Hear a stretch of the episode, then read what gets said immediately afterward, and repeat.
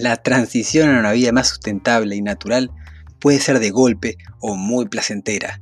Este podcast tiene como objetivo principal ayudarte e inspirarte a diseñar tu vida para que puedas disfrutar del proceso. Bienvenidos a Aventura Permacultura.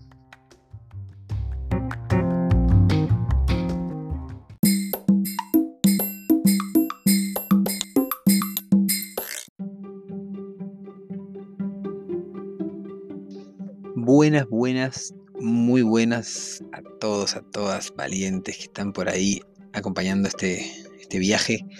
Acá en el episodio 49 de Aventura Permacultura, la verdad que una, cosa impresionante, así como pasa el tiempo, ya 49 episodios y, cada vez más, más tranquilos de que, de que es así como me gusta compartirlo, ¿no? de, que, de que a medida que va pasando el día y se van presentando las, las dinámicas, ¿verdad? Las dinámicas acá en el, en, el cotidiano, en la rutina, pero también en las estaciones, en las dinámicas más naturales, es que me gusta traerles este, este contenido de hoy, ¿verdad? Este contenido de hoy, que particularmente va a estar dirigido a quienes, bueno, ya estén un poco ahí como proyectando su, su diseño, proyectando su, su paso, su paso importante ahí de como, bueno, enraizar en en un proyecto que van a diseñar con permacultura, o bueno, también para las personas que, viven en la ciudad, por ejemplo, y que quieren empezar a incorporar una metodología que les ayude a, avanzar más rápido, ¿verdad? avanzar más rápido, siempre teniendo en cuenta, ¿verdad? Esto de las soluciones pequeñas y lentas, que es paso a paso, ¿no? Y que esta famosa frase, que no sé si está famosa, pero en mí siempre quedó muy, muy grabada, que es sin prisa y sin pausa. Y así se va a llamar el episodio de hoy. Sin prisa, sin pausa. Vamos con el episodio 49 de Aventura Permacultura.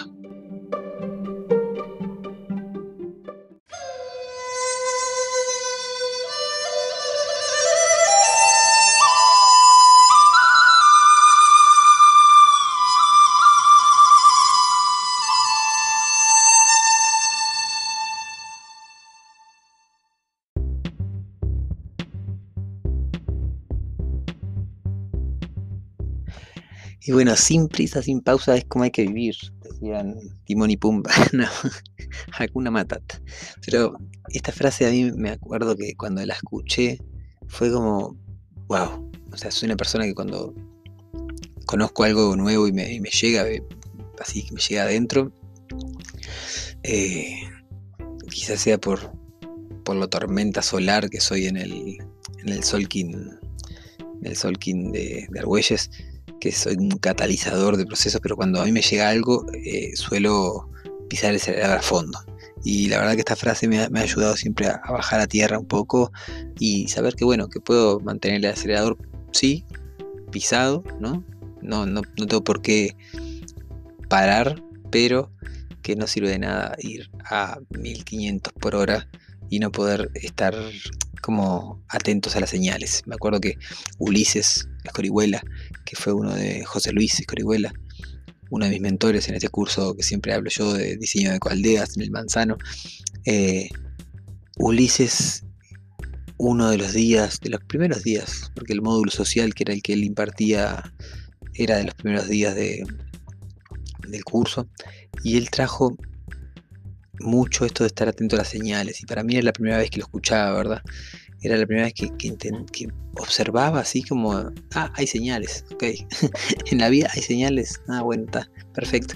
Y, recuerdo que, que, a partir de ahí, bueno, eh, un par de noches después tuve unos sueños muy, muy intensos, así que me recuerdo que después de una dinámica muy fuerte de ecología profunda, terminé soñando que me disparaban dos veces en el pecho, me acuerdo o en el estómago, así como eh, en el mismo sueño recibía dos disparos fuertes así en el plexo solar.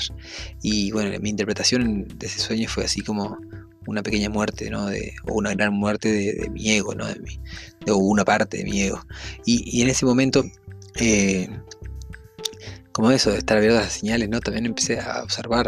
Recuerdo que, por ejemplo, mientras que estaba en esa dinámica de ecología profunda, arriba, así en el cielo, habían, como no sé, 8 o 10 aves, como si fuesen cuervos o, buitres o jotes, así como aves de rapiña, ¿no? que, olfateando la muerte.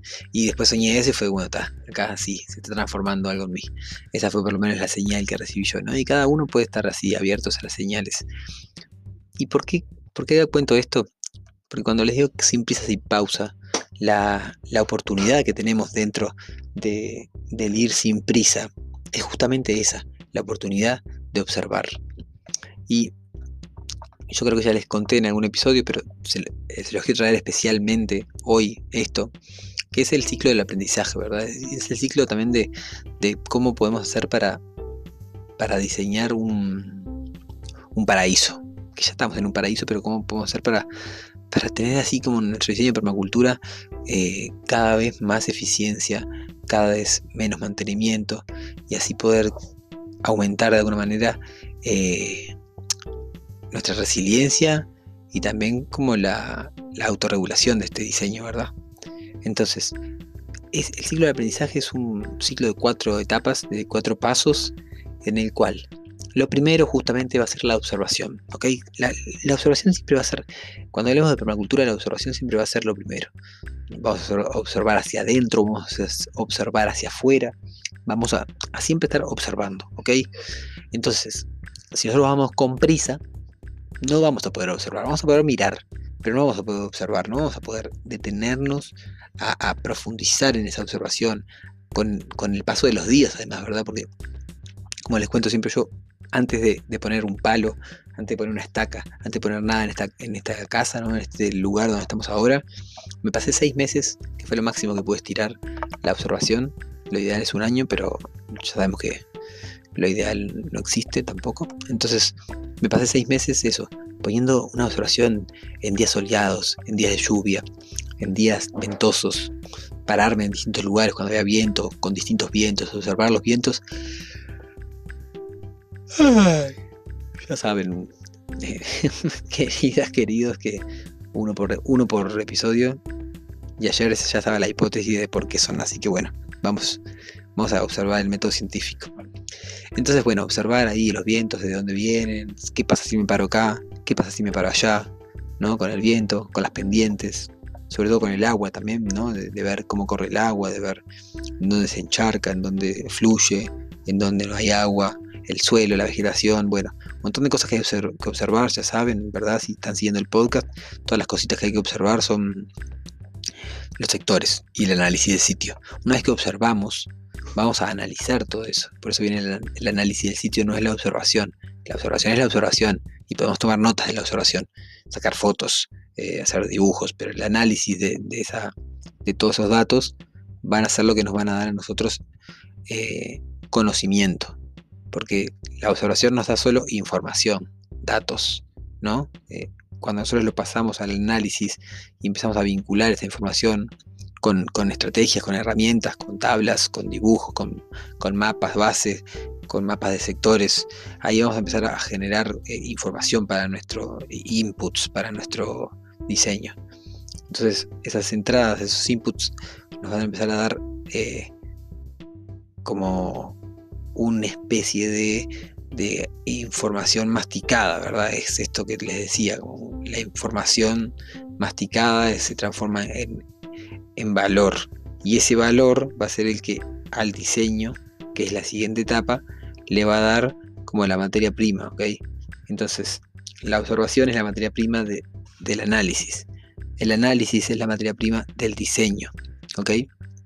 Y ahí en el diseño vamos a poner todo esto, todo esto que estuvimos analizando, que también hay que analizar mucho del cliente, o sea, del usuario del diseño, ¿verdad? Cuáles son sus preferencias, gustos, habilidades. Ya, ya hablamos de esto, pero vamos a, afinar un poco. Entonces, en ese, en ese proceso de diseño, nosotros este proceso de cuatro etapas lo podemos hacer para, para cualquier subdiseño dentro de nuestro sistema, ¿verdad? Por ejemplo, no sé, yo ahora quiero quiero diseñar la zona 3, en realidad es un límite de la zona 2 y la zona 3, que es el, la barrera de, viento, ¿no? la cortina de viento que estamos colocando al oeste. Yo ya acerqué, ya estuve observando hace rato el viento, ¿no? cómo se comporta, qué tipo de viento es, bien exactamente la dirección, cómo podríamos eh, instalar una barrera, a qué distancia, ¿no? Para que no interfiera tampoco con, con los espacios de las líneas de deseo, con los espacios transitados, ¿no? Tampoco genere sombra. Bueno, ahí empezamos a, hacer el análisis de, todo ese suelo, de cómo está, ¿verdad? Yo ahora estoy sacando muestras en distintos lugares para ver cómo, qué tan necesario es eh, abonar, por ejemplo, ahora a la hora de plantar, ¿verdad? qué especies son las, las que mejor van a crecer ahí. Es una zona que está que en invierno se encharca bastante, entonces bueno, eh, si son especies muy sensibles al agua, capaz que no, no, no es lo mejor, pero también podemos evaluar alturas. Bueno, un montón de cosas que a la hora de ponerlas en diseño, vamos a decir, bueno, este va a ser el diseño de la cortina de vientos. Y una vez que tenemos el diseño pronto, vamos a elegir los árboles, vamos a elegir eh, las herramientas, vamos a elegir eh, la forma, los patrones en los que vamos a plantar, si, van a estar conectados con zanjas de infiltración, ¿verdad? Si vamos a hacer una, unas zanjas que, estén a nivel para poder como aprovechar mejor el agua y que los árboles tengan mejor retención de nutrientes también, ¿verdad? Cosas, cosas y cosas que vamos a tomar decisiones, las vamos a poner en diseño y el siguiente paso es la implementación. El diseño es la materia prima de la implementación. Una vez que tenemos el diseño, boom, lo, bajamos a, tierra, lo hacemos, lo, ejecutamos. Y una vez que lo ejecutamos, ahí vamos a volver, es un ciclo cerrado esto, vamos a volver a la observación. Y en esa observación nosotros vamos a, pasar a la etapa, vamos a aplicar el principio de la permacultura, que es eh, acepta la retroalimentación y aplica la autorregulación. Entonces vamos a, observar esa implementación que hicimos y vamos a ver, bueno, a ver, este, este, abono que yo le puse está haciendo mucho, está haciendo poco, le hace falta nutrientes, le hace falta agua, eh, le hace falta un tutor a los árboles, le, necesariamente tendría que ponerle un cerco eléctrico alrededor porque los animales vienen a, ramoñarlo, ¿no? Las vacas. O bueno, a ver, ¿cómo podría ayudar a estos árboles para frenar el viento un poco mientras tanto? Bueno, capaz que sería interesante colocarle una barrera acá con, bambú, con cañas, ¿verdad? Para, para frenar un poco el viento mientras tanto o bueno, con lo que decía antes, ponerle un tutor, así distintos tipos de, observaciones que podemos ver una vez que está implementado, decir, ah, mira, esta tierra se está secando mucho, hay, habría que regar más en este mes de, seca, o capaz que podemos colocarle así, este famosa técnica del caño, ¿verdad? Que caño enterrado para poner regar abajo de los, de los árboles, y, así como muchas, muchas cositas que, que podemos ir observando y que podemos volver a ver, observamos, analizamos por qué es esto. Ah, mira, claro. Lo que pasa es que acá este, este suelo está muy compactado y necesitaba ser un poco descompactado, entonces capaz que podemos sembrarle alrededor. Ahí vamos a diseñar una estrategia, observamos, analizamos otra vez y ahí diseñamos una estrategia para, poder descompactar el suelo, para poder ayudar al árbol que penetre con sus raíces más profundo. Entonces, por ejemplo, el diseño puede ser, bueno, generar unos canteros, unos bancales alrededor, sembrar, no sé, plantas que tengan raíces pivotantes, raíces profundas, como la selga, como las navicias, como la mostaza, plantas que rompan el suelo, o sea, que entre comillas, ¿no? que, puedan abrir el suelo y aportar materia orgánica.